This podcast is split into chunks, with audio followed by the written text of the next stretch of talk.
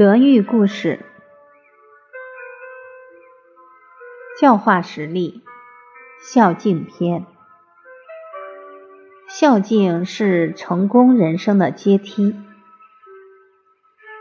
我每次给孩子们上课，第一节课我就画了一张图，问他们：“诸位小朋友，这是什么东西？”我跟学生说：“这是冰山，是冰山的一角。冰山的一角只占冰山的百分之五。”我问他们是否见过冰山，他们都说见过。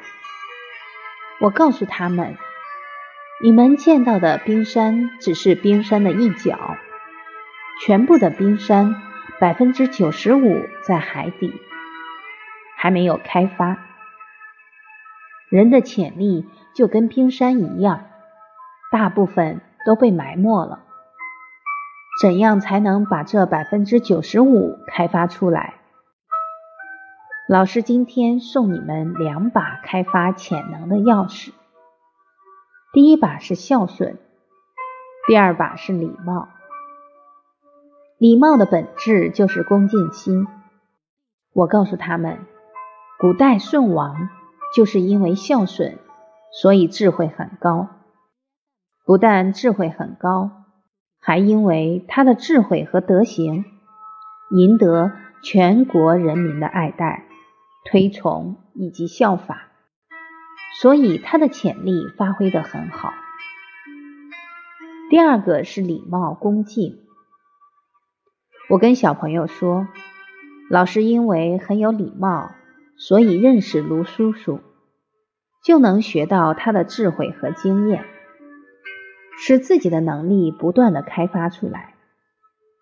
那一节课讲完了，孩子们都有转变。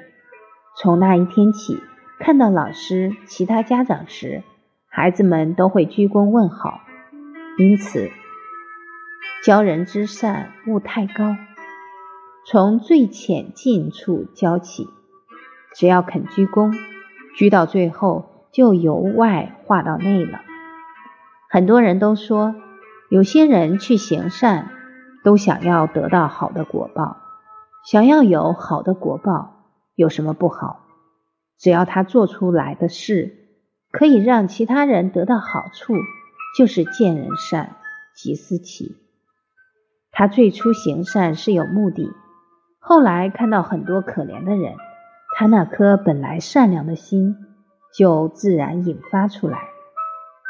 假如我们只站在旁边说他是有求而行善，我们只是在看别人的过失，自己却停在原地不动，那我们又有什么资格去批评人家？